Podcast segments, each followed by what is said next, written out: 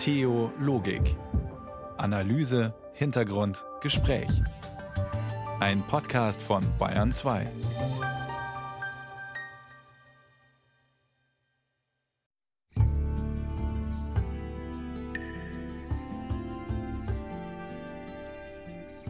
Das heilige Land. Tja, das unheilige Land, so müsste es in diesen Tagen heißen. Es ist Krieg in Israel und Gaza mit möglicherweise unabsehbaren Folgen für viele dort und auch für viele hier.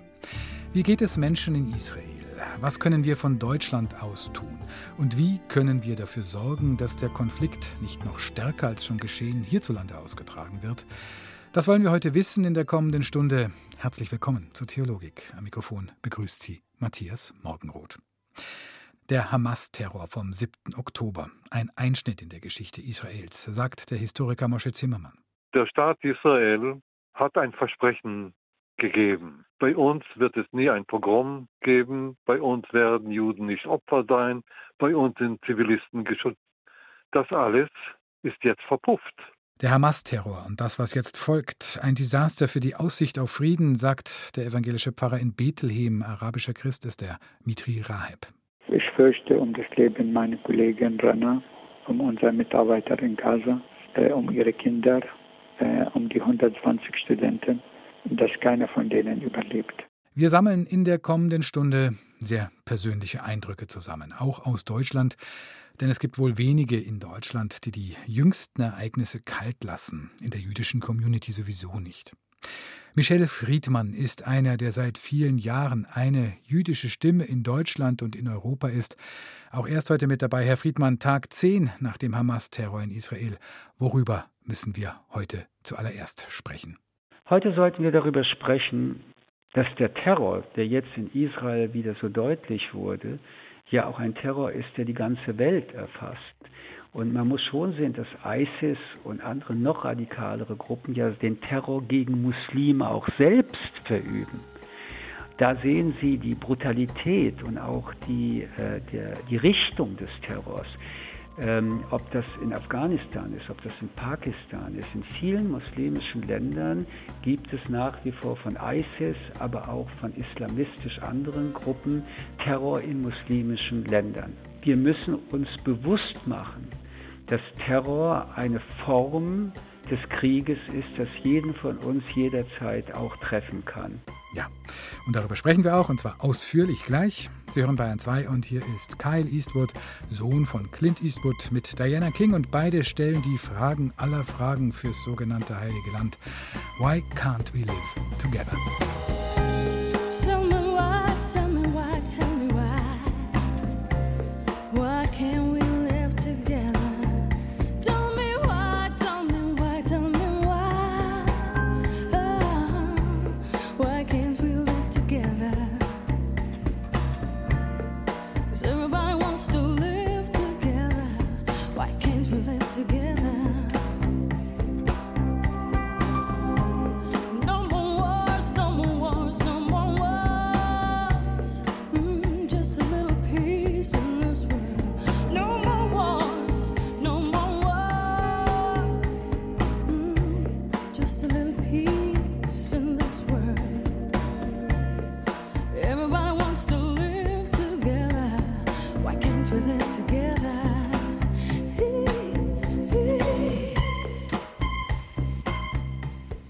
Bayern 2 am Montagabend und wir nehmen den Gesprächsfaden wieder auf. Ich habe mit Michel Friedmann heute Mittag telefoniert. Er ist eine jüdische Stimme in Deutschland und in Europa. Nicht nur als Fernsehmoderator bekannt, er war auch Präsident des Europäischen Jüdischen Kongresses. Herr Friedmann, im Sommer haben Sie geschrieben, angesichts der Wahlerfolge der AfD, Sie überlegen, ob Sie den Koffer wieder aus dem Schrank holen sollen, den traurigen, sprichwörtlichen gepackten Koffer, den nach der Shoah viele Juden in Deutschland noch gepackt gelassen hatten für den Fall das. Sicherer Hafen Israel. Und jetzt das, was hat sich für Sie am 7. Oktober geändert, Herr Friedmann? Am 7. Oktober habe ich erneut die hässliche Fratze des Judenhasses, des Fanatismus, des Gewaltpotenzial im Menschen kennengelernt. Die Barbarei und die Verrohung. Wenn ähm, stolze Krieger, wie sie sich nennen, sich an Kindern und Frauen und Babys vergreifen, dann sind sie nichts anderes als feige äh, Menschen, die nichts anderes sind als Verbrecher und Mörder. Dass das Ganze aber wieder verknüpft und verbunden ist mit der Fantasie, und das ist ja das Ziel der Hamas, Israel zu vernichten, und das bedeutet gleichzeitig acht Millionen Menschen von ihrer Heimat nicht zu vertreiben, sondern wie schon vor Jahrzehnten der ägyptische Präsident Nasser gesagt hat, treibt die Juden ins Meer, auch acht Millionen Menschen zu vernichten. Also wieder eine dieser ganz großen Vernichtungsfantasien in den Raum getreten ist, zeigt mir, dass nach wie vor der Antisemitismus, dieses Phänomen Juden und ihre Zerstörung so aktuell ist wie noch nie. Wir haben bei der Recherche jetzt für die Sendung auch von Menschen gehört, die ihre Verwandten nun, genau der andere Weg, apropos gepackter Koffer, nun aus Israel ins im Augenblick sicherere Deutschland bringen, nach ihrer Einschätzung nach. Äh, fürchten Sie, muss man fürchten, um ja, um dieses Versprechen, es gibt einen sicheren Hafen fürs Judentum der ganzen Welt. Es ist ja nicht das erste Mal, dass Israel äh, angegriffen wurde. Eigentlich ist seit der Gründung des Staates dieser Staat bedroht. 1948 haben arabische Länder diesen ganz jungen, gerade proklamierten Staat, der überhaupt noch nicht wehrfähig sein konnte, angegriffen und den Krieg verloren. Wir haben mehrere solche Angriffskriege erlebt und Israel hat sie letztendlich alle gewonnen. Wir haben aber auch, wenn wir über Terror reden, Saddam Hussein äh, hat äh, auch Raketen nach Israel äh, geschickt, damals mit Giftgas. Und äh, ich erinnere mich, dass ich selbst in dieser Zeit dort war und nicht nur also in die Bunker gerannt bin, sondern mit Giftgasmasken. Viele deutsche Politiker sind damals aus Solidarität nach Israel geflogen, haben dort mehrere Nächte übernachtet und gesagt, wir sind jetzt das Schutzschild auch für Israel. Also es ist nicht das erste Mal, dass Israel äh, hinterrücks äh, überfallen wurde, aber es ist das erste Mal, dass diese Brutalität und Feigheit zusammengefallen ist man muss sich also fragen, äh, wer steckt dahinter? Und wenn man dann ein bisschen sieht, auch was mit der Hisbollah äh, passiert, die nennt sich nicht terroristische Organisation, sondern Milizorganisation, ist aber genauso terroristisch, die mittlerweile zwischen 100 und 150.000 Raketen im Libanon gebunkert haben und die wirkliche Kraft des Landes sind dann weiß man, man muss sich fragen, von wo kommt das alles? Und es ist der Iran, der das alles finanziert. Es ist der Iran, der statt direkt anzugreifen über diese Organisationen dies tut. Und hier erkennen wir, es geht gar nicht um die Palästinenser. Es geht um einen islamistischen Staat. Es geht um die Ausbreitung des Islamismus, so wie der Iran den Islam versteht. Und das ist eine Destabilisierungsrealität, die nicht nur Israel alleine trifft, sondern die gesamte Region des Nahen Ostens. Denn einige arabische Staaten, und seien sie immer noch Diktaturen und Israel die einzige Demokratie, versuchen ja ganz zaghafte Öffnungen auch in ihren mhm. Gesellschaften herzustellen. Immer noch katastrophal, wie da die Menschenrechte sind. Aber wenn Sie Dubai nehmen, dann erkennen Sie ein, ein Ort, in dem die äh, einerseits islamische Religion und andererseits aber die moderne Welt zusammenkommen, währenddessen im Iran Frauen geschlagen ins Gefängnis und getötet werden, nur weil sie den Kopftuch abziehen wollen. Und diese Bedrohung betrifft die gesamte Welt. Es ist auch hier wieder eine imperialistische Überlegung einer Religion, die Welt zu verbessern, so sagen sie in Wirklichkeit zu verschlechtern und auf Kosten von Freiheitsrechten, indem sie sich äh, anmaßen, aus der Religion des Islam eine politische Bewegung zu machen. Mhm. Wie trifft es im Augenblick die äh, jüdische Community in Deutschland? Sie trifft sie mittelbar und unmittelbar. Mhm. Unmittelbar, weil sehr viele Menschen, die hier leben, Freunde, aber auch Verwandte in Israel haben. Ja. Und unmittelbar, weil wir ja erleben, dass auf deutschen Straßen der Terror verherrlicht wird und die Hassfantasie äh, auf Israel deutlich aus äh, den Mündern ähm, rausgeschrien wird. Und wenn Sie den Tag des Zorns, der ja am Freitag von ähm, auch Iran ausgerufen worden in Frankfurt, in München, in Berlin hören, dann verwischt sich eben Tod Israel, Tod den Juden Beides wird ausgeschrien und wir, die wir hier leben, wir sind deutsche Staatsbürger, mhm. äh, müssen zur Kenntnis nehmen, dass der Nahosthass sich sehr schnell umformatiert auf den klassischen antisemitisch, auf den klassischen antisemitischen Hass. Wer Tod den Juden ruft, ähm, äh, der sagt eindeutig, um was es geht. Und äh, das verunsichert, das macht auch Angst. Und äh, letztendlich ist es Aufgabe des deutschen Staates, die deutschen Staatsbürger, die Juden und Jüdinnen sind, zu äh, schützen und nicht zuzulassen, dass auf deutschen Straßen von wem auch immer ob von den AfD-Lern oder eben von islamistischen äh, Kräften, die in Deutschland äh, auch leben und vertreten sind, mhm. oder vom linksextremen Terror. Irgendjemand schreit tot den Juden. In Berlin haben wir jetzt David Sternschmierereien leider an den Haustüren in den vergangenen Tagen. Wir wissen ja noch nicht von wem, von einem muslimisch geprägten Antisemitismus oder von einem deutschen rechtsradikalen Antisemitismus. Wen müssen wir als Gesellschaft hier in Deutschland, meinen Sie, mehr fürchten? Mir spielt die Motivation der antisemitischen Aktion in dem Fall erst einmal eine sekundäre Rolle, sondern um was es geht, ist ja letztendlich dann doch die äh, Meinungsäußerung oder das äh, Beschmieren mit David-Sternen. Äh, und dann muss analysiert werden, wer und mit welchem Hintergrund das getan wurde. Aber die Tat an sich ist strafbar, Volksverhetzung ist strafbar, Verherrlichung von Straftaten ist strafbar und ich erwarte, dass die Menschen, die das tun, erkennen, dass das kein Kavaliersdelikt ist, dass das keine Tat ist, äh, die man übersieht und überhört, sondern dass die Polizei, die Staatsanwaltschaften und die Gerichte relativ schnell nach diesen Taten, und bei den Demonstrationen gibt es ja genug Beweise, Zeugen und auch Videobeweise, nicht mehr nur zu Geldstrafen, sondern zu ernsten Strafen bestraft wird. Also wenn ich mir überlege, mit welch einer Klarheit bei der letzten Generation die Justiz tätig ist, würde ich mir wünschen, dass das genauso auch bei antisemitischen Taten sichtbar wird. Wie lässt sich denn verhindern, dass dieser Konflikt, dieser Krieg jetzt nach Deutschland getragen wird, noch mehr als jetzt sich es schon andeutet?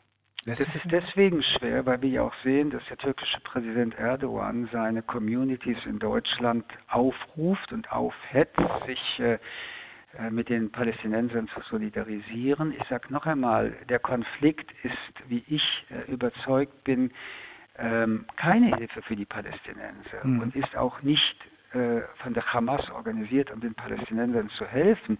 Übrigens, äh, Iran hätte den Palästinensern helfen können, indem sie statt das Geld für Raketen und Militäranlagen, für Schulen, Krankenhäuser und äh, gute Häuser hätte investieren können.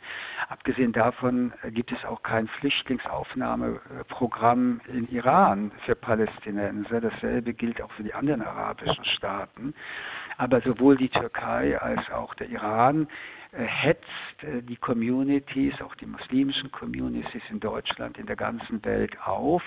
Und ähm, die Menschen lassen sich auch aufhetzen. Man darf nicht vergessen, es gibt Menschen, die hier leben, die aufgewachsen sind in ihren Ländern als das größte Feindbild Israel und der jüdische und damit das Judentum Staat. Mhm. Und es wird sehr schwer sein, den Fanatismus hier äh, von den deutschen Straßen wegzubekommen. Sagt Michel Friedmann. Herzlichen Dank, Herr Friedmann, für Ihre Einschätzungen. Ich danke Ihnen. Einen schönen Tag noch, Herr Morgenroth. Stimmen von Menschen, die in Deutschland leben und Verwandte und Freunde in Israel haben. Die hören wir gleich. Let Me Be in Peace. Frommer Wunsch von Saud Massi und Paul Weller. Sie kommt aus Algerien und er prägt schon lang die britische Musikszene.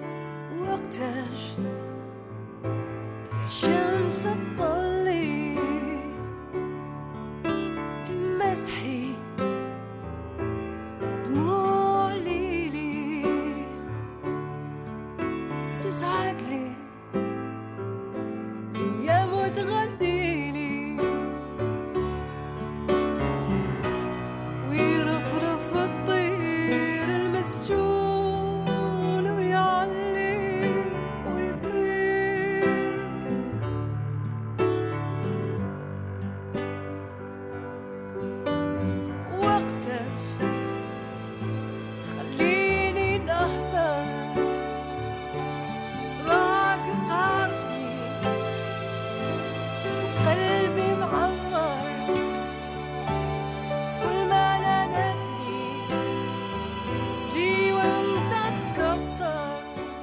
Bayern 2 mit Theologik und mit vielen Stimmen, mit vielen betroffenen Stimmen zum Krieg in Israel und Gaza und mit dem Gefühl, alles hängt mit allem zusammen und dennoch steht über allem der Horror und der Terror derjenigen, die am 7. Oktober nach Israel eingedrungen sind und Hunderte ermordet haben.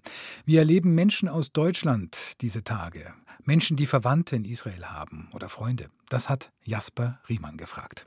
Am Samstagmorgen vor einer Woche ahnt Nelly noch nicht, was für eine Katastrophe in den nächsten Stunden geschehen wird. Ihre Eltern besuchen gerade ihren Bruder in Israel. Der lebt da. Nelly wohnt in München.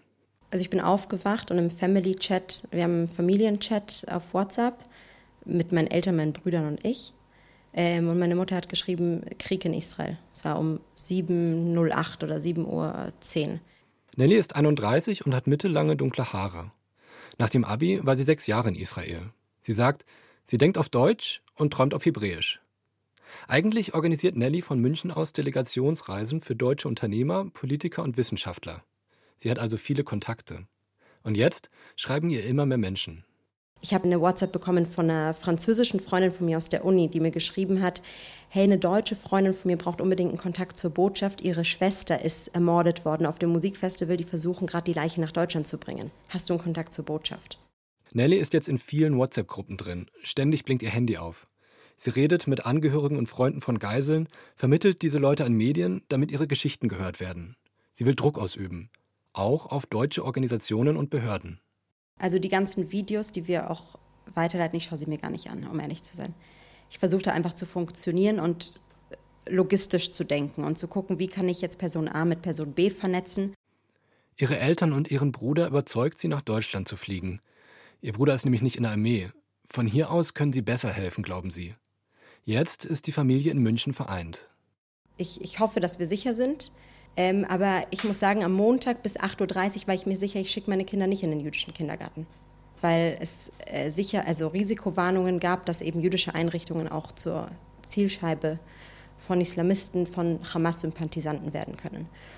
Und dass ich mir heute im Jahr 2023 in München überlegen muss, ob ich meine Kinder in eine jüdische Einrichtung schicken kann oder nicht, da sollten Tausende, wenn nicht Millionen auf der Straße stehen und sagen, du brauchst dir keine Angst zu haben, wir stehen an deiner Seite, wir stehen hinter dir, du kannst deine Kinder in, die, in den Kindergarten schicken und was ganz klar ist, am Samstag werde ich nicht in die Synagoge gehen, obwohl wir Samstag mit der Familie in die Synagoge gehen. Vergangene Woche war auch eine Solidaritätsdemo für Israel am Odeonsplatz in der Münchner Innenstadt. Auch da ging Nelly nicht hin. Ich hatte Angst, auf dem Odeonsplatz zu stehen und mich mit Israel zu solidarisieren, weil ich wusste, dass ein paar Meter weiter am Marienplatz eine Solidaritätskundgebung mit den Palästinensern passiert. Und ich hatte Angst, nicht nur auf dem Platz, wenn Polizei da ist, sondern dass mich jemand verfolgt und dass ich danach ein Angriffsziel werde.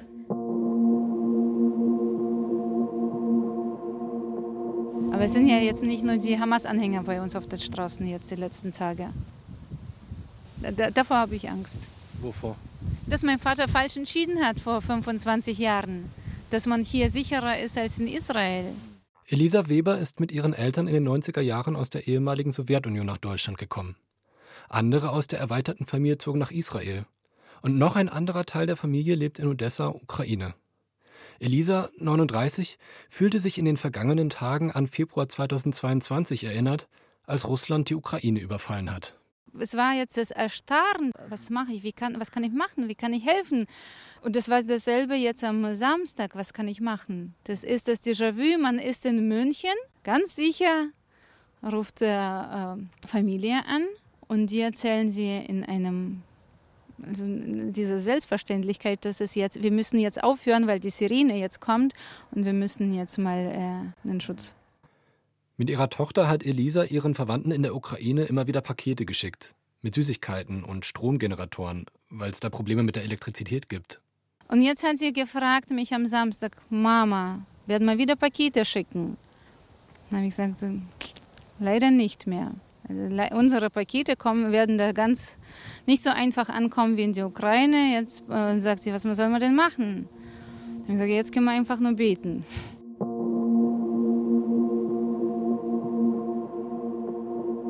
Also erste Ding, das ich gemacht habe, meine Mama telefoniert und äh, meinen Brüder und äh, habe ich gefragt, ob alles okay. Äh, wenn Raketen kommen, es macht keinen Unterschied. Also sie betreffen alle, alle Menschen, die an der anderen Seite sind. Und mit diesem Geschehen gab es auch viel äh, Opfer, die Palästinenser sind, also die Araber aus Israel. Sliman Halabi ist in Israel aufgewachsen. Er gehört zur arabischen Minderheit des Landes. Seine Eltern leben im Norden. Sie sind zum Glück nicht vom Hamas-Terror betroffen. Ich war total schockiert. Also das konnte ich nie, nie glauben, dass solche Sachen in Israel passieren. Vor neun Jahren kam Sliman nach Deutschland. Er ist 35, hat in Sozialpsychologie promoviert und forscht zu Gruppenkonflikten, auch in Nahost. Und er bringt regelmäßig Israelis und Palästinenser online zu Konfliktgesprächen zusammen, zufällig und ausgerechnet auch am zweiten Tag der Hamas-Angriffe. Manche haben geweint. Wir haben Leute zum Beispiel aus äh, Gaza, äh, die die Familie dort haben, die sind wirklich besorgt. Sie haben auch Israelis, die Familien im Süden haben. Die andere Moderator, dass ich äh, mit ihm arbeite, hat auch Freunde, die getötet sind. Also das war wirklich schrecklich. Aber ich finde es wirklich toll, dass die Leute dort waren und, und versucht, trotz alles äh, mit dem anderen Seite zu reden. Sliman sagt, es sterben Unschuldige auf beiden Seiten. Hamas-Terroristen haben auch Araber in Israel getötet. Und nun droht in Gaza eine humanitäre Katastrophe, unter der unzählige Zivilisten leiden. Also ich habe viel Empathie für die Unschuldigen auf beider Seiten. Für mich also als Araber, das spielt keine Rolle. Es gibt Palästinenser, die Opfer sind. Die sind nicht alle Hamas, das wissen wir alle. Die sind Unschuldige und die sind jetzt getötet. Also für mich also diese arabische, israelische Perspektive heißt, dass ich sehe alle Seiten. Ich sehe, es gibt so viel Leiden auf, auf, auf alle Seiten. Sliman selbst ist sehr vorsichtig. Er möchte nichts sagen, was ihn in Schwierigkeiten bringen könnte. Die Debatte in Deutschland sei nämlich sehr polarisiert. Also wenn man äh, Empathie zu Israelis äußert, da sind die Palästinenser gegen dich und dann denken, ah, du, du bist nicht wirklich loyal. Und wenn du Empathie gegen die Palästinenser hast, dann die Israelis haben Verdacht, dass du auf die andere Seite bist. Und das finde ich wirklich schlimm. Eindrücke aus Deutschland waren das. Sie hören Bayern 2 Theologik, die Sendung über Gott und die Welt. Und wir fragen heute nach dem unheiligen Land. Stimmen und Stimmungen. Heute Mittag habe ich mit Moshe Zimmermann telefoniert. Er wohnt in der Nähe von Tel Aviv. Moshe Zimmermann ist bekannter israelischer Historiker. Viele Jahre hat er zum Nationalsozialismus geforscht, außerdem zu deutsch-jüdischen und deutsch-israelischen Beziehungen. Er war Gastprofessor an verschiedenen Universitäten in Deutschland. Und die erste Frage an ihn war die Frage nach der israelischen Seele. Was hat dieser Terrorangriff der Hamas mit israelischen Seele, wenn es so etwas gibt, gemacht? Dieser Terrorangriff hat die israelische Seele, die kollektive Seele, zutiefst getroffen. So etwas gab es bisher für uns nicht. Eine Überraschung gab es schon einmal im Krieg vor 50 Jahren, im Yom Kippur-Krieg. Aber da war es die Aufgabe des Militärs, das wettzumachen. Die Opfer waren Militärs, die Zivilbevölkerung war eben nicht das erste Ziel dieser Attacke. Diesmal war die Zivilbevölkerung angegriffen. Zwar ist die Zivilbevölkerung immer ein äh, Ziel für die Feinde Israels, egal ob es Irak, Saddam Husseins Irak war oder Iran, Hezbollah oder die Palästinenser in den besetzten Gebieten. Aber diese Art von Pogrom gab es noch nie. Mhm. Es kommen Touristen aus der anderen Seite der Grenze zu Gaza und metzeln Israelis nieder in großen Zahlen. Kinder, Frauen, Greise. Also das ist etwas, was so präzedentlos ist, dass die israelische Kollektivseele tief verwundet ist. Ja, viele haben Freunde, viele haben Familienmitglieder verloren. Sie auch, darf ich das fragen? Meine Frau arbeitet im College von Sapir. Das ist ein College in Sderot, ein Kilometer weit von der Gaza-Grenze, von der Stadt Gaza. Die weiß genau Bescheid, wer alles da ist. Die kennt alle Ortschaften, die kennt die Leute, ihre Kollegen, ihre äh, Studenten, ihre Mitarbeiter sind zum Teil unter den Ermordeten und Entführten. Also in dem Sinne ist das, was dort passierte, etwas, was für uns privat sehr relevant ist. Mhm. Und Sie sagen, Sie sind Historiker, es ist historisch schon ein Einschnitt. Eine klare Sache. Der Staat Israel hat ein Versprechen gegeben. Hier mit dieser Lösung der Judenfrage, mit der zionistischen Lösung der Judenfrage, geben wir die ultimative Antwort auf die Endlösung der Judenfrage, die es in Europa gegeben hat.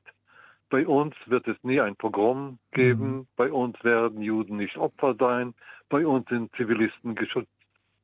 Das alles ist jetzt verpufft. Und deswegen muss man fragen, kann der Staat Israel, kann der Zionismus den Weg finden, um das nicht zum Präzedentfall zu machen? Oder muss man über andere Alternativen denken? Ja, wir haben das aus deutscher Perspektive vorhin schon besprochen. Der Schock der Judenheit weltweit sitzt ja tief, dass eben nun der vermeintlich sichere Hafen Israel nicht mehr so sicher erscheint, also dieses Versprechen gebrochen ist. Haben Sie Angst um den Staat Israel, um diese, wie Sie sagen, Antwort auf die in Anführungsstrichen deutsche Endlösung?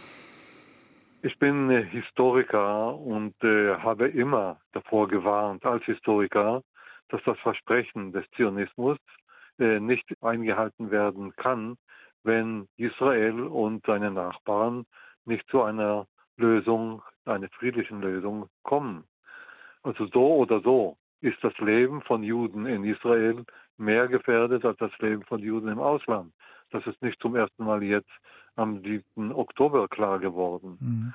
Jetzt ist aber dieser Überfall auf Israel ein so klarer Beweis dafür, dass viele sich getäuscht haben, dass man äh, jetzt umdenken muss. Ich persönlich fühle mich jetzt äh, nicht mehr oder nicht weniger sicher. Wie gesagt, persönlich. Aber das Gefühl der Unsicherheit begleitet mich seit eh und je. Ich bin in Israel geboren oder besser, ich bin im Mandatsgebiet Palästina geboren. Ich war in Jerusalem, äh, als der Krieg im Jahr 48 stattfand und wir dort um unser Leben bangen mussten. Ich war in Israel auch äh, später während den verschiedenen Kriegen. Verunsichert äh, ist man immer wieder mehr oder weniger, aber der Zustand ist ein konstanter Zustand. Wenn dieser Staat nicht in Frieden leben kann, mit seinen Nachbarn, kann er sein Versprechen, in Sicherheit zu leben, das Versprechen an die Juden, nicht einhalten. Sie sagen, wir müssen umdenken. Was meinen Sie mit umdenken in diesem Fall? Äh, umdenken bedeutet, dass man äh, nicht auf Groß Israel oder ganz Israel setzt, dass man davon ausgeht, dass ein Kompromiss mit den Palästinensern möglich ist und anzustreben ist, das ist das Umdenken. Im Moment gibt es eine Regierung, die so stark rechtsorientiert, nationalistisch, sogar rassistisch ist, dass man nichts Neues anfangen kann. Und die Regierungen in Israel seit äh, etwa mehr als 40 Jahren gehen immer mehr in diese Richtung. Weniger Kompromiss oder kein Kompromiss, sondern Ausdehnung der Siedlungen, diese Denkweise, diese Ausgangsposition, die muss sich ändern. Selbstverständlich mache ich mir keine Illusion. Die arabische Seite, die palästinensische Seite ist auch nicht kompromissbereit, aber ihre Kompromissbereitschaft, die sie gezeigt hat vor genau 30 Jahren, als man ein Abkommen mit Israel unterzeichnet hat, diese Kompromissbereitschaft ließ nach. Also wenn die Besatzung fortgesetzt wird, wenn die Propaganda der Extremisten auf der anderen Seite erfolgreich ist, dann gibt es immer weniger Chance für eine Annäherung und für eine Verständigung zwischen beiden Kontrahenten hier in Palästina. Das sagen Sie als Historiker, also 30 Jahre zurück vor die Ermordung von Ministerpräsident Rabin. Wie ist die Stimmung, kann man das so sagen, bei der israelischen Bevölkerung? Ich meine, im Augenblick wird man wahrscheinlich wenig auf äh, Kompromiss setzen, oder? All das, was ich Ihnen jetzt gesagt habe, was ich dem deutschen Zuhörer mitteile, kommt in Israel selbstverständlich ganz anders an. Die Stimmung ist eine Stimmung von Wut.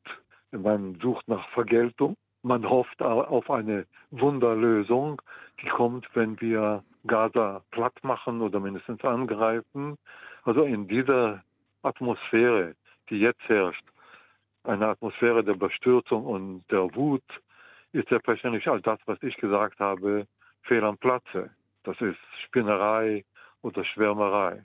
Aber nicht nur jetzt nach der Katastrophe, umso mehr vorher war es ein Gebot der Stunde, nach dieser Verständigung zu suchen und sich dafür etwas intensiver einzusetzen. Und das war die Aufgabe nicht nur der israelischen Regierung, das äh, zu unternehmen und auf der anderen Seite der Palästinenser, sondern das war auch die Aufgabe der internationalen Gemeinschaft. Und die internationale Gemeinschaft hatte andere Sachen zu tun, hatte andere Prioritäten, äh, begnügt sich also mit hohlen Worten über Frieden im Nahen Osten und lässt es zu, dass am Ende die Terroristen es sind, die die Lage bestimmen, die äh, Realität gestalten und nicht eben diejenigen, die nach einer Verständigung zwischen Palästinenser und äh, Israelis suchen. Mhm.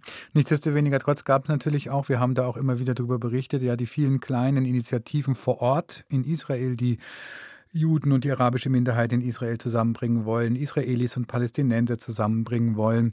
Sind die jetzt alle, sagen wir mal, aus am Boden, lächerlich? Lächerlich äh, waren die zum großen Teil auch schon vorher. Wenn die Mehrheit der Gesellschaft nationalistisch sozialisiert ist, nationalistisch denkt, dann gilt all das, was diese Gruppen anbieten, anstreben, als Schwärmerei. Der umso mehr nach einer solchen Katastrophe wie jetzt. Man mhm. muss aber auch anders denken können. Diese Katastrophe beweist, dass diejenigen, die versucht haben, im kleinen Kreis oder im größeren Umfang die Annäherung zu, äh, voranzubringen, dass die recht hatten. Hätten sie äh, Erfolg gehabt, wie schon im Jahr 93 mit dem Osloer Abkommen, hätte man so eine Katastrophe hm. wahrscheinlich verhindern können. Jetzt, äh, Sie haben es ja selber schon gesagt, ist es nicht die Zeit, äh, rückblickend zu sagen, ich habe es ja schon immer gewusst, es geht ja jetzt gerade auch nicht um Rechthaberei. Wagen wir trotzdem einen Blick äh, in Richtung Schwärmerei. Was könnte denn nun helfen? Haben Sie irgendeine Idee, um die Eskalation zu stoppen, die jetzt gerade droht? Also hier ist äh, die internationale Gemeinschaft herausgefordert. Also wenn wir allein gelassen werden, die Kontrahenten im Nahen Osten. Dann entwickelt sich das wie gewohnt. Israel reagiert jetzt äh, sehr energisch. Da kommt die Antwort von Seiten von Hamas, Hezbollah, vielleicht auch äh, Iran. Da haben wir eine mittlere Katastrophe. Wenn aber die internationale Gemeinschaft einschreitet und echt versucht, hier einen Prozess zu entfesseln, einen Prozess, einen Friedensprozess entfesseln, dann können wir einen Ausweg aus diesem Strudel finden. Das klingt auch wie eine Schwärmerei. Mhm. Aber da kann ich nur sagen, wieder als Historiker, das war eigentlich der Vorschlag schon seit eh und je. Die internationale Gemeinschaft hat sich darum nicht gekümmert. Man hat die Entwicklung ignoriert. Man hat versucht, das Palästina, die Palästina-Frage irgendwie zu umgehen, äh, indem man äh, Frieden zwischen Israel und den äh, Vereinten Emiraten eingeleitet hat. Aber man muss selbstverständlich davon ausgehen, dass ohne die Lösung der Palästina-Frage nichts vorankommt. Und darum muss man sich energisch einsetzen. Das ist die Aufgabe der Politik der Europäischen Union, das ist die Aufgabe der Politik der USA, das ist die Aufgabe der UN. Wir wissen aber, wir machen uns keine große Illusion. Man wird weiter reden, hohe Versprechungen machen und in dieser Zeit äh, muss Israel irgendwie eine Antwort finden auf diese existenzielle Frage, die wir eingangs erwähnt haben. Hm. Also wenn wir nicht reagieren können, ist das, was am Samstag, dem 7. Oktober passierte, nicht nur, nicht äh, nur präzedentlos, sondern der Anfang einer Reihe von ähnlichen Vorfällen. Das muss Israel selbstverständlich nicht erlauben, kann sich Israel nicht erlauben. Und wenn nicht schnell gehandelt wird auf der internationalen Ebene, dann kommt diese mittlere Katastrophe, von der ich gesprochen habe, sehr schnell. Der israelische Historiker Moshe Zimmermann. Das ist Musik aus Israel auf Bayern 2. Jasmin Levi, die sich musikalisch in der Tradition sephardischer Juden aus Spanien sieht.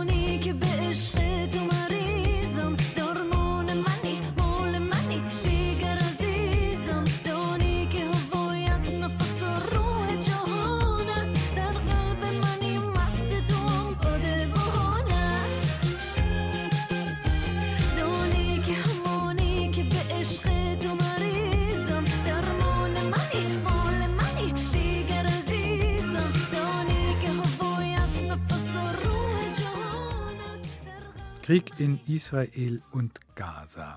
Heute Tag 10. Die Sorge um die Zivilbevölkerung im Gazastreifen ist heute auch ein großes Thema. Und wir haben für diese Sendung auch mit einem telefoniert, der sich seit Jahrzehnten als arabischer Christ von Bethlehem aus für den Frieden einsetzt. Immer wieder auch auf die nicht einfache Situation in den besetzten Gebieten der Westbank hinweist. Mitri Raheb ist evangelischer Pfarrer in Bethlehem, arabischer Christ, Gründer des Internationalen Begegnungszentrums in Bethlehem und auch Aachener Friedenspreisträger. Wir haben ihn gebeten, die Situation in Bethlehem zu beschreiben, wo er lebt und wo er viele Kontakte auch hinein in den Gazastreifen hat. Also die Lage in Bethlehem ist äh, schwierig.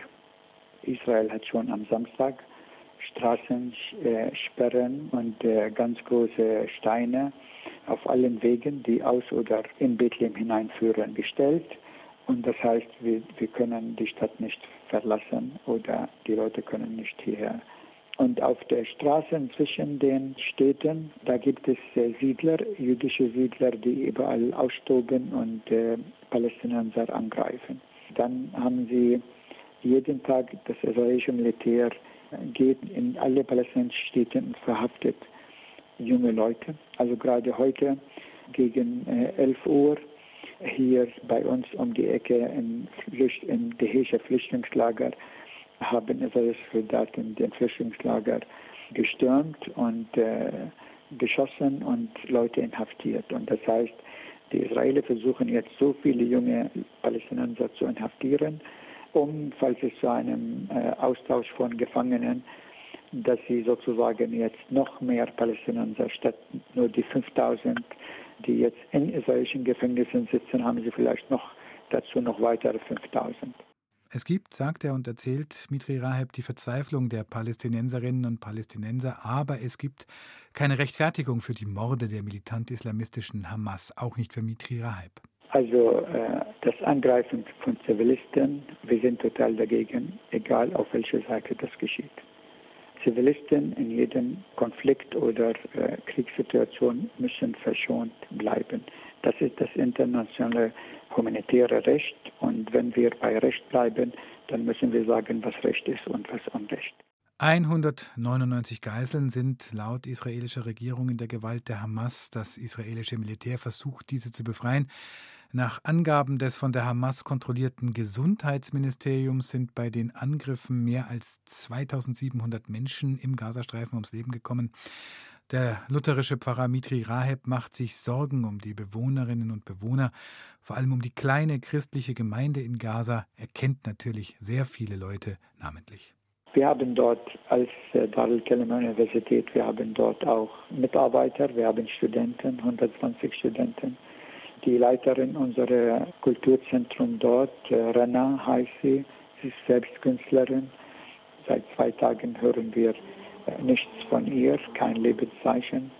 Also erstmal, ich, ich fürchte um das Leben meiner Kollegin Rena, um unsere Mitarbeiter in Gaza, äh, um ihre Kinder, äh, um die 120 Studenten, dass keiner von denen überlebt.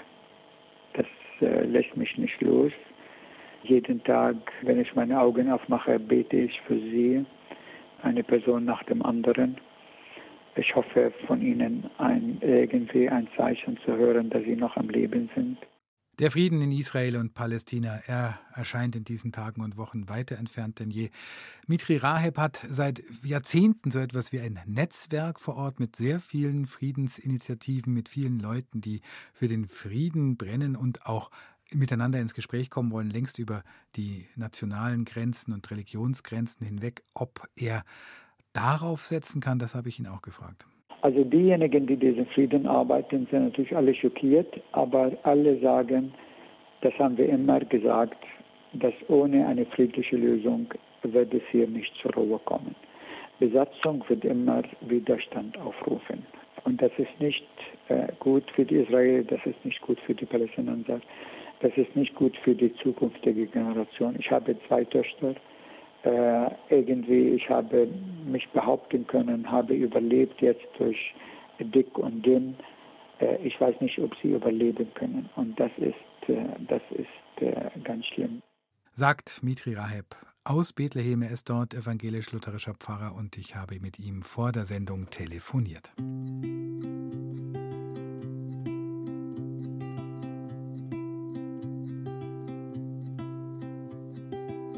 I was born old in the world, as young as a growing child. Everybody's seeking something, and I don't know where to hide. I was born calm in the world, as loud as a crowded street. Every time I go out there, oh, it carries me off my feet. And I was born dark in the world, as white as my neighbor's wall. All the time I've been waiting for a ship to take me home. I don't want to be afraid no more. I wanna break out and rise up to the skies. I don't want to feel this pain no more. Und das war Theologik, heute mit vielen Stimmen zu einem leider bislang unendlichen Albtraum, Nahostkonflikt genannt. Am Mikrofon war Matthias Morgenroth und das letzte Wort hat heute Ruth Melzer, Jahrgang 1935. Sie hat Auschwitz überlebt, war 1973 beim Yom Kippur-Krieg in Israel und heute lebt sie in München. An Sie gehen heute unsere Gretchenfragen. Was glaubst du? Ich glaube und hoffe an die Humanität der Menschen. Was liebst du? Meine Familie, meine Kinder, meine Enkelkinder. Ich habe drei Enkelkinder in Israel. Sind zwei jetzt beim Militär, also ich habe sehr viel Angst, das muss ich sagen. Was hoffst du? Ich hoffe, ich hoffe das Beste. Ich hoffe auf eine bessere Welt. Und der letzte Gedanke vor dem Einschlafen? Im Moment ist Angst dass Israel was passiert oder dass die Leute dort sterben, dass meine Familie betrifft und nicht nur meine Familie. Aber das ist jetzt nur, nur im Moment, wo der, Krieg in Israel, also für mich ist der Krieg schon da.